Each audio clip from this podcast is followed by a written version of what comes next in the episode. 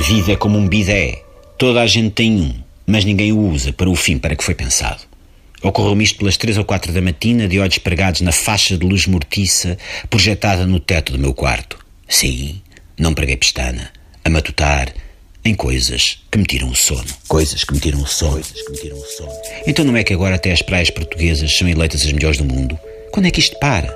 Todas as semanas há um hostel português que é considerado o melhor do mundo.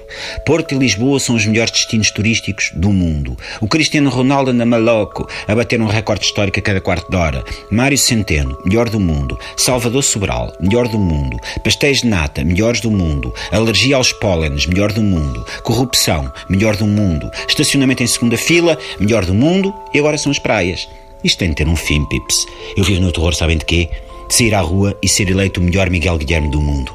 Só coisas que me tiram o sono. Coisas que me tiram o sono. Coisas que me tiram o sono. Se um fidget spinner rodar no sentido contrário ao dos ponteiros do relógio, recuperamos o tempo perdido com aquela bodega? Coisas que me tiram o sono. Coisas que me tiram o sono.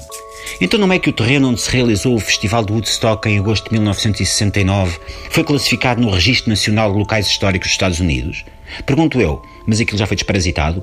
O hippie, não desfazendo, é muito boa pessoa, mas é um indivíduo que defende que a paz e o amor só se atingem com prejuízo da higiene pessoal. Não sei, contaram-me. Chernobyl continua a ser uma zona de acesso restrito. Almaraz está entregue a pessoas verdes com três pernas e há cigãs com mini antena parabólica no lugar dos olhos. Mas Woodstock já é equiparado a locais históricos dos States, como Gettysburg, o cenário do filme em que o Joaquim de Almeida andou à porrada com o Harrison Ford. E depois o hippie é uma pessoa cheia de boas intenções, mas fuma e pastilha, como se não houvesse amanhã. Será que não ficaram lá uns tantos hippies a cozer a moca e só passados 50 anos é que vão começar a acordar? E se constrói uma ciclovia por cima deles? Parece-me que deviam ver isso. Raios, parta.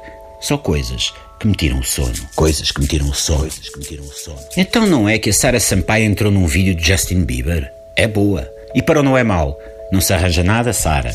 Coisas que me tiram o sono. Coisas que me tiram o sono. Vi a foto daquele inglês a fugir do atentado da Ponte de Londres, segurando um copo de cerveja e sem verter uma gota. Só consegui pensar. Ainda bem que fugiu a correr, porque se viesse a conduzir ainda era multado por beber ao volante. Coisas que me tiram o sono. Coisas que me tiram o sono. Então não é que o dia de Portugal durou 28 horas? Entre as comemorações no Porto e no Brasil, o Presidente da República conseguiu acrescentar mais uma beca ao 10 de junho. Já viram isto? O senhor tem uma pedalada que vai lá vai, meu amigo. Agora até dias de 28 horas ele arranja. Andaram os sindicatos a lutar pela semana das 35 horas e o comandante-em-chefe do funcionalismo público agarra e faz quase isso só entre sexta e sábado. E se a moda pega? E se o Arsénio me quiser obrigar a vergar a mola 28 horas por dia? Ah, só coisas que me tiram o sono. Coisas que me tiram o sono. Coisas que me tiram o sono. Então não é que o Mésico está ali a gesticular, a dizer que a crónica acabou? E eu que ainda tinha aqui mais 30 coisas que me tiram o sono? Bom, uma soneca descansada, pips, para quem conseguir chamar o João Pestana, é claro.